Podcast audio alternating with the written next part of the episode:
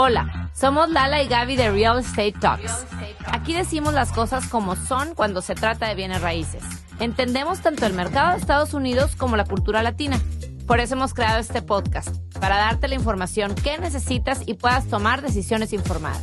Estamos aquí para derribar los mitos sobre invertir en bienes raíces, ya sea que estás comprando tu primera casa o invirtiendo en propiedades comerciales. We got you covered. Comenzamos. Hola, aquí les dejamos un resumen de lo mejor de lo mejor de Real Estate Talks durante el 2023. Les deseamos muy felices fiestas.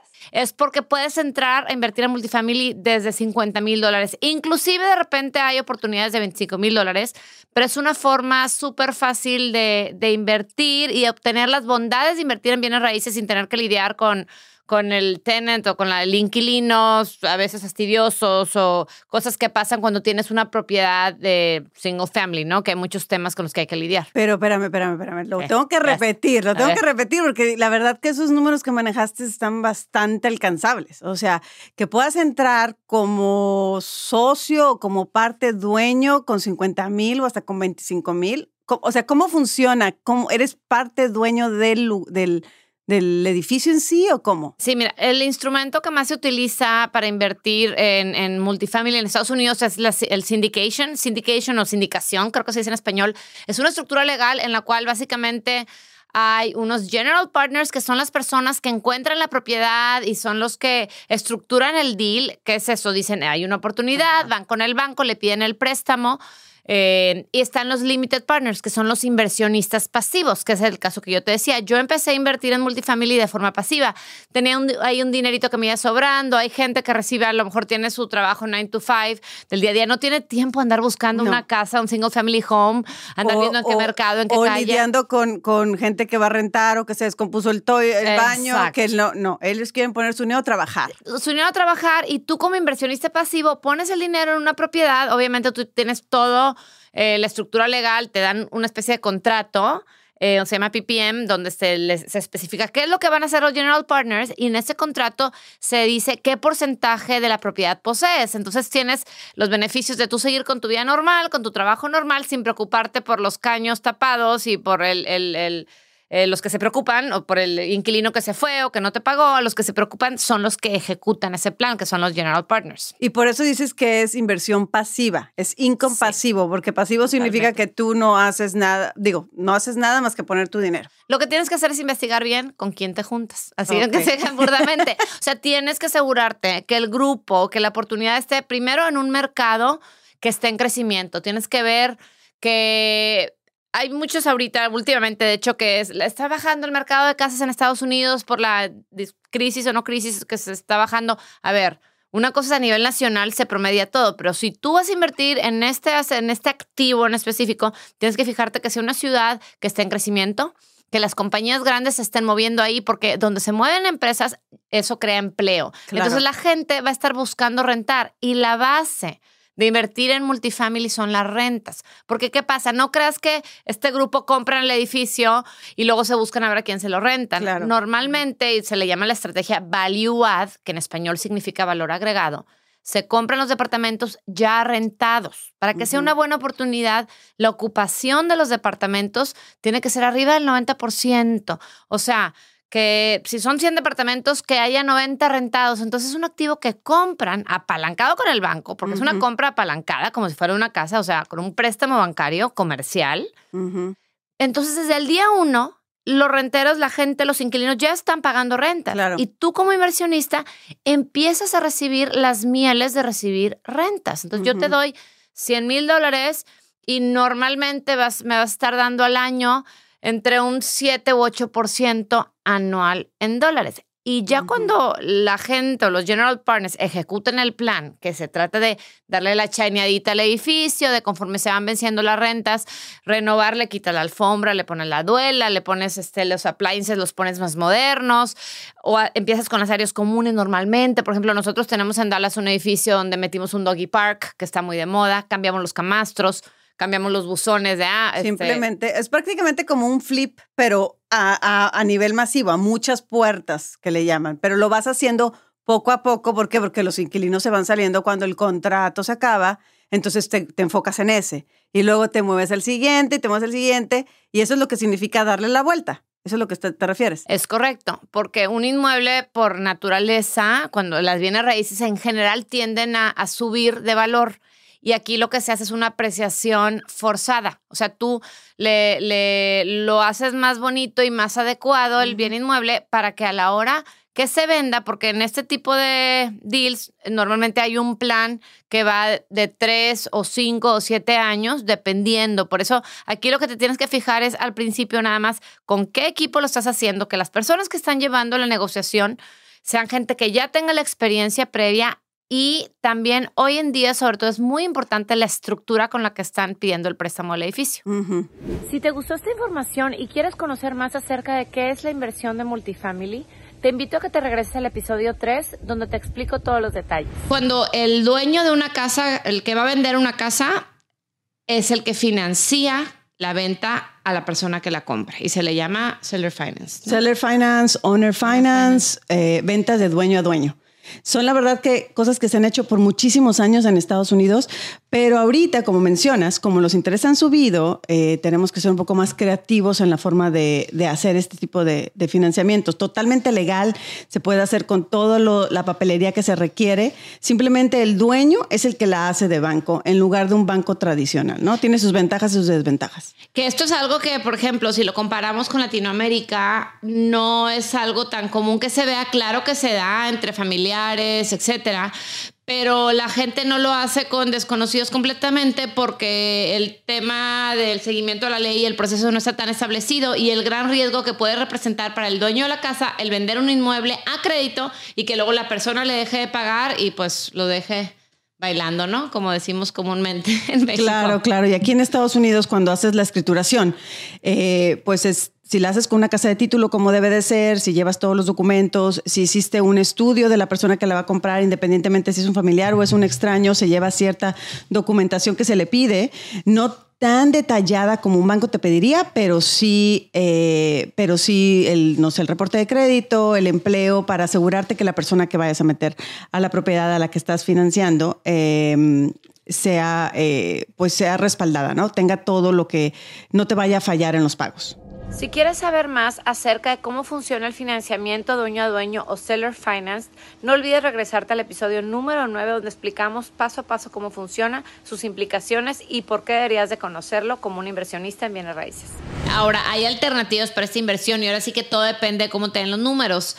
Si tal vez el dueño eh, quiere participar en, esta, en este negocio y quiere sacarle un poquito más, te puede decir, bueno, si yo le estaba rentando la propiedad por decirte a 1.200 dólares al, al, al, mes, pero la voy a subir en Airbnb, bueno, en vez de 1.200 dólares al mes, te la voy a rentar 1.400 dólares al mes. Si tú en tus números eh, te da esa renta con los cálculos que tienes hechos para el tiempo que va a estar, que va a estar rentada, es muy válido aceptar. Otra forma en la que puedes eh, negociarlo es a través de compartir, hacer un revenue share completamente, cobrar tú un porcentaje de la administración de esta propiedad y que los muebles y el equipamiento de la casa sean del landlord o eh, que sea entre los dos. Yo creo que es más fácil, a menos que conozcas muy bien a la persona, hacerlo entre los dos. O sea, que alguien equipe y vaya, tú puedes hacer eh, y negociar con la persona. Los términos como mejor te convenga, ¿no? Claro, y te voy a decir algo. Al principio normalmente se van a mostrar reacios, pero siempre hay como un callback. Siempre asegúrate. Si te dicen que no, déjales tu tarjeta. Pero es bien importante llegar con tu tarjeta, con tu carta, porque pasa que después, está, o sea, ya no se les movió la propiedad, o se quedaron pensando. A mí me pasó una vez una señora que de hecho era Westlake, que era justo inversionista bien raíces, y me dijo, de entrada me había dicho que no, y me. Y, X obviamente vio mi perfil de LinkedIn, se dio cuenta que pues no era pues a lo mejor alguien pues oportunista eh, y me dice, oye, ¿sabes qué? Me interesa, me interesa que volvamos a platicar este tema porque si es algo que estaría yo dispuesta a considerar, pero como ella era inversionista, entonces quería hacer un tema de revenue share. Entonces es bien importante siempre poder leer al, al, landlord para ver cuál es su, su pain o qué es lo que más le interesa. A lo mejor si es alguien que no quiere batallar con la propiedad, te pongo un ejemplo eh, alguien de los que invierten, hay mucha gente aquí que invierte de otros estados, o sea, que tienen casa aquí, pero que no, viven aquí. Es una excelente opción para esas personas. Claro, yo creo que ahí el punto importante es hacer la tarea antes, ver en todas estas páginas de Silo o de Credlist cuánto tiempo lleva la propiedad enlistada. Si ya es una propiedad que lleva dos meses, significa que a lo mejor el, el landlord ya está pagando el mortgage él, entonces ya le está doliendo un poquito, ya, ya puede estar abierto a más posibilidades, a diferencia de si acaba de ponerse a la, a la renta hace un fin de semana, ¿no? Entonces, encontrar esos, los out of, state, personas que ya no están, personas que a lo mejor acaban de comprar su casa, se acaban de ir a cambiar a otra casa nueva, entonces van a tener, van a estar cargando dos mortgages, no sé, ir viendo un poquito creativos en cómo, en, en, la posición del landlord y aprenderla antes de presentarse, ¿no? Totalmente, totalmente. Este, bueno, te presentas, pero en, en la conversación, te presentas con entender cuál es su necesidad real. Digo, como la casita aquella que yo tenía en San Antonio, que, que ya finalmente, eh, gracias a Dios, se vendió. Eh, yo hubiera estado, pero súper abierta con tal de no tener ese tema, porque en mi core yo no me dedico exactamente a, rentas este, de, de, corto plazo ahorita. Entonces yo hubiera estado completamente abierta mientras me pagaran mi renta mensual al mercado, lo que daba el mercado, eso creo que estaba cotizando la renta de 1.400 al mes yo hubiera estado completamente abierta a esa posibilidad, ¿no? Porque pues esto se hace con contrato. Es un contrato de arrendamiento. Simplemente este, la persona o el inversionista en bien raíces, eh, pues es el que hace, opera y, se lleva la diferencia entre lo que cobra el short-term rental y el long-term rental. Que el otro, justo la semana pasada hablaba con una amiga y le pregunté, oye, ¿tú por qué? Perdón, le pregunté si había invertido, eh, si estaba invirtiendo. Ella es realtor y me dijo, no, no, no, yo, yo no tengo dinero.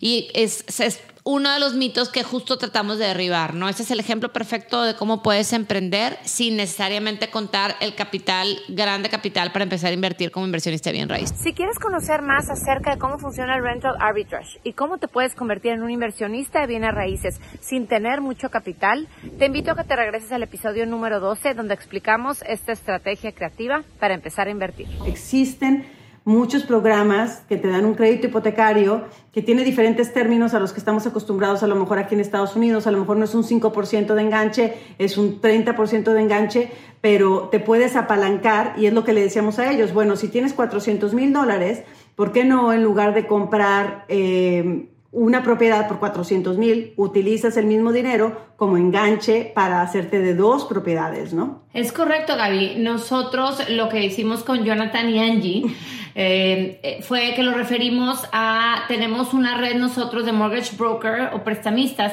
que tienen programas especiales para extranjeros. En este caso, esta pareja, ella trabaja en una empresa y él es, em, él es emprendedor. ¿no? Entonces aplicaron para cierto programa mostrando cierto ingreso, etcétera. Hay otros programas donde a lo mejor los dos son empleados de alguna empresa, o hay otros programas donde los dos son emprendedores, pero poniendo un enganche más alto, digamos del 30%, ellos pueden calificar para un préstamo. Y ahorita todo el mundo dice, es que porque voy a sacar un préstamo las las tasas están altísimas, pero como les comentamos, es que si calificas y obviamente ya al final tú tienes la decisión, tú puedes hacerlo así y en el momento en que bajen las tasas puedes refinanciar sin ningún problema. Exacto, y eso va para los dos casos, para la gente de aquí y para los extranjeros. Siempre va a haber la opción de refinanciar, ¿no? Correcto. O quedarte fijo, quedarte fijo y avanzar así hasta los 30 años. O, mucha gente paga capital, paga capital para quedarse sin el crédito hipotecario. y Ya lo demás es puro cash flow. Claro, esto se ve caso por caso y quisimos poner este caso en particular por lo que está pasando eh, ahorita, ¿no? De, de, mucha gente compró dólares y no, y no sabe qué hacer con ellos. Ahora, esto es el tema, en este caso nuestra recomendación es hacerlo apalancado, pero si no en este caso la pareja sí decidió, sí decidió esos 400 mil dólares que tenían invertirlo en dos propiedades diferentes porque calificaron en uno de estos programas que si quieren que los conectemos con mucho gusto nos pueden mandar un correo, abajo están nuestros datos para referirlos a estos prestamistas para extranjeros. Y luego la siguiente pregunta que teníamos con Jonathan y con Angie es, Ahora, ¿qué tipo de propiedades voy a, buscar? Ellos no querían invertir en multifamiliar, no querían invertir en, comercial, querían ser dueños del 100% de las propiedades, de dos propiedades de 200 mil dólares. ¿Qué voy a hacer con estas casas? Nos sentamos con ellos y vimos de eh, qué tan involucrados querían estar con la inversión, qué tanto iban a poder viajar para, para visitarla, qué tanto iban a poder estar al tanto, si necesitaban un property management para ambas, para una renta regular para un short-term rental, que es un Airbnb, o para un mid-term rental, que es también la tienes amueblada, la renta es amueblada, pero también puedes tú decir, yo voy a ir el mes de julio y entonces yo voy a ir con mis hijos y me voy a quedar ahí. Entonces vimos estas facilidades. Y esto pues obviamente cuando ya son dos propiedades ya tienes más flexibilidad. Ya dices, bueno, una sí la voy a rentar tiempo completo, normalito, y la otra, déjame experimentar con Airbnb y déjame ver cómo va, ¿no? Con, con eso y cómo funciona. Y, y, la ventaja es que pues siempre puedes como que tweak la idea del Airbnb, de moverla de short-term rental a mid-term rental o nada más furnished corporate housing por varios meses, ¿no? Correcto. En, este caso, una de las casas los dirigimos con una empresa que se dedica a administrar propiedades de mediano plazo, que son de más de un mes.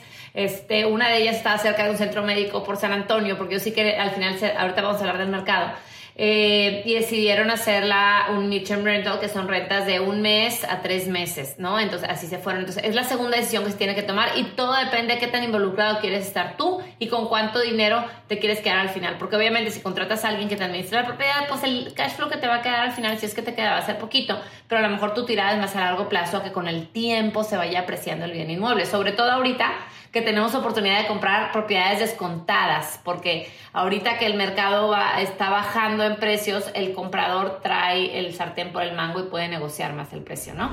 ¿Quieres conocer de cerca el proceso paso a paso de una pareja extranjera como tú que quiere empezar a invertir en Estados Unidos? Te invito a que te regreses al episodio 29 donde platicamos esta historia que te va a inspirar. Si tú estás buscando, digamos que vivir de tus rentas o tener cierto flujo, entonces te vas a mercados que a lo mejor las casas están un poco más económicas y te pueden generar más flujo, aunque la apreciación no sea necesariamente. Exactamente. Por ejemplo, te doy un ejemplo. Mi vecina, eh, que ella es de Luisiana, estábamos comprando una casa de renta al mismo tiempo, ella en Luisiana y yo en, Round Rock. Mm. Y los números de ella era 100% cash flow y mis números eran 100% enfocados a, plusvalía. Entonces, eso que mencionas es importantísimo porque el centro de Texas eh, es muy raro que te dé cash flow. Es más, puedo decir que es casi nulo, que le estás apostando más a la apreciación. y, por ejemplo, hemos comparado, eso fue hace como tres años. Cuando dices centro de Texas, ¿hablas de todos estos mercados que, que acabamos de hablar? Ah, Sí, exactamente. De todo es Austin y de la redonda. Porque se me olvidó, por ejemplo, mencionar Taylor, que es un mercado buenísimo, Gerald, o sea, sí, todavía hay muchos otros como pueblitos que están saliendo. Eh, Taylor, por ejemplo, es porque viene la, eh, Samsung, a montarse ahí. Entonces, bueno, ahí va a ser una meca para comprar propiedades de inversión y rentarlas y dejarlas rentando por años y años y años al mismo tiempo que se va haciendo la plusvalía y luego ya lo, las puedes vender. Entonces va a depender mucho cuáles son tus objetivos, cuánto tiempo la quieres tener. También de eso tengo muchos, tengo muchos inversionistas que me dicen, yo no quiero encargarme del property management y no quiero una, una, casa que me dé problemas. Entonces ahí nos enfocamos más a construcción nueva porque ya vienen con las garantías, estas garantías de dos, tres, cinco años y ya para el séptimo año ya están vendiendo. Entonces ya no se tienen que enfocar sobre todo en las cosas grandes que una casa de renta te puede dar problema, que es cambiar el aire acondicionado, el, el water heater, el techo y algún problema de fundación, que ya son en casas que ya ves que ya tienen más de 20 años. Entonces, eh, eh, en estas zonas, por ejemplo, las que acabamos de hablar, eh, de las que acabamos de hablar, ¿dónde ves la mayor, digamos, que te pueden dar un poquito más de cash, de flujo? Pues sobre todo porque pueden llegar a ser más económicas. En la sección de Taylor, Haro, por ejemplo, este, Elgin, todavía una vez más, porque son más económicas, el impuesto, pues no te come tanto dinero el impuesto que tienes que pagar. Ahorita vamos a ver un, break también en los impuestos próximamente que va a ayudar más a los inversionistas. por cierto, hay unos dos capítulos atrás, me parece, hablamos de eso, dos o tres. Que eso ayuda muchísimo, no solamente a los homeowners, sino también a los inversionistas. Entonces, ahorita esas secciones se están dando, pero también hay muchos inversionistas que me dicen, yo prefiero comprar a lo mejor un poco más caro, que no me dé el cash flow inmediato, pero tal vez me voy a vivir a esa casa, entonces no quiero estar tan lejos de Austin. Y, quiere estar en un distrito escolar que pues este, este, tenga mayor calidad, porque del impuesto que se paga de las casas es lo que mantienen los colegios, entonces sí está un poquito relacionado ahí, ¿no? Exacto. Y en ese caso, ¿qué, qué, cuál de estas ciudades recomendarías? En el caso de... De apreciación, un buen balance entre apreciación, buen distrito escolar. Normalmente yo les digo que, que se imaginen que van a aventar una piedra al lago y que los el ripple effect, ya sabes, las, como las olitas que da, así es como va a ir la apreciación. entre más cercanos estés al, al centro de Austin, más rápido va a ser tu apreciación. Más cara va a ser tu casa y tal vez a lo mejor más vieja porque no hay mucha construcción nueva, pero así se va a ir yendo la apreciación. Entonces, si tu tirada es apreciación, es lo más cercano a el downtown Austin o a lo mejor el domain, que va a ser el segundo downtown de Austin. Entonces, esas son las dos como focos y a partir de ahí va a ir creciendo hacia afuera. ¿Quieres invertir en Austin, pero no sabes cuáles son sus mercados y cuáles son sus pros y contras? Te invito a que te regreses al episodio 31, donde Gaby nos explica paso a paso cómo está constituido el mercado de Austin y sus submercados y así tendrás más conocimiento para invertir aquí. Te dejo a ti que nos expliques a qué te refieres con el tema comercial cuando hablas de real estate.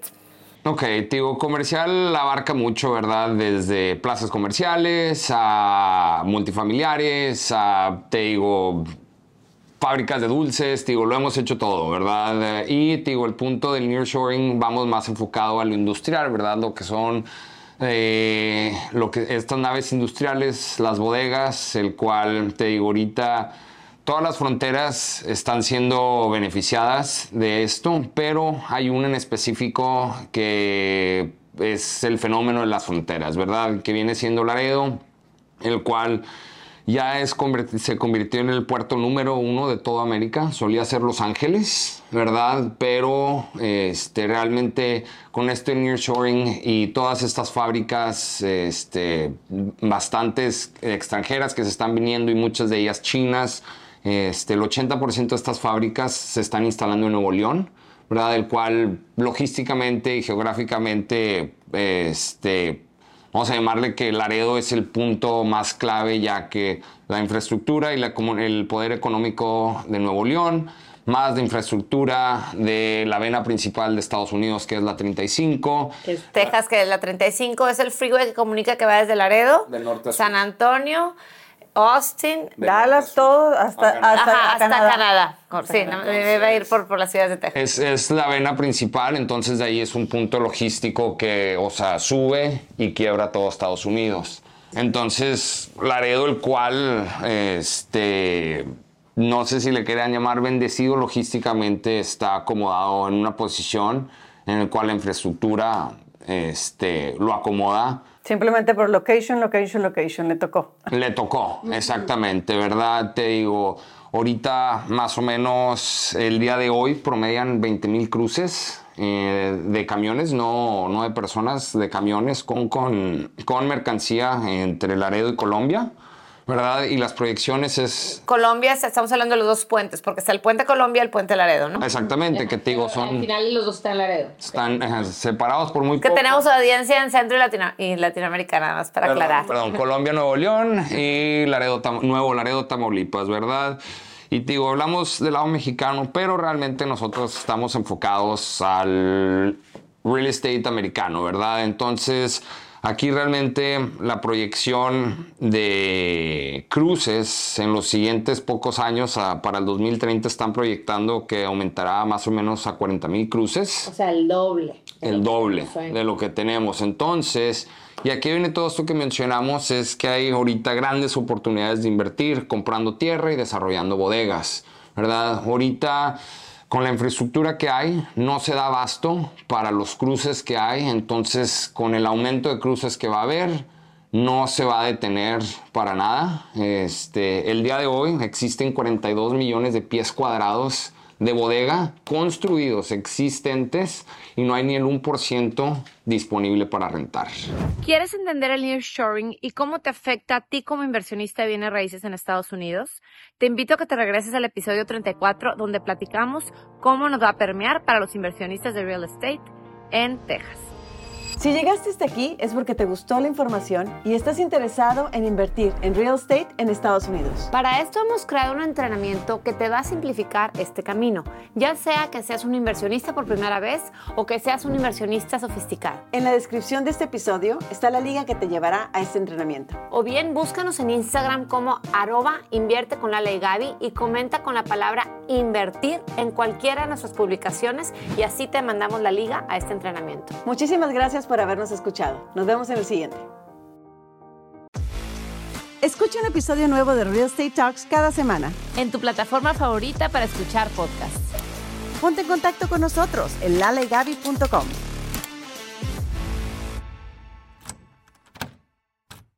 Are you ready to turn your best ideas into a thriving online business? Introducing Shopify, your no excuses business partner. You might not realize, but our podcast, More Than Mummies, it's a business. And we started it, of course, to talk about maternity, not to become an e commerce expert. So, yeah, we needed some help selling our merch and getting our store up and running. Woohoo! Another sale! Shopify is a commerce platform revolutionizing millions of businesses worldwide. No matter if you are a garage entrepreneur or a big business, Shopify is the only tool you need to start and grow your business without the struggle. With Shopify's single dashboard, you can manage orders, shipping, and payments from anywhere, giving you the insights you need wherever you are. Sign up for $1 per month trial period at shopify.com slash sonoro, all lowercase. Go to shopify.com slash sonoro to take your business to the next level today. Shopify.com slash sonoro. It's time for today's Lucky Land horoscope with Victoria Cash. Life's gotten mundane, so shake up the daily routine and be adventurous with a trip to Lucky Land. You know what they say. Your chance to win starts with a spin. So go to LuckyLandSlots.com to play over 100 social casino-style games for free for your chance to redeem some serious prizes. Get lucky today at LuckyLandSlots.com. Available to players in the U.S., excluding Washington and Michigan. No purchase necessary. VGW Group. Void where prohibited by law. 18 plus. Terms and conditions apply.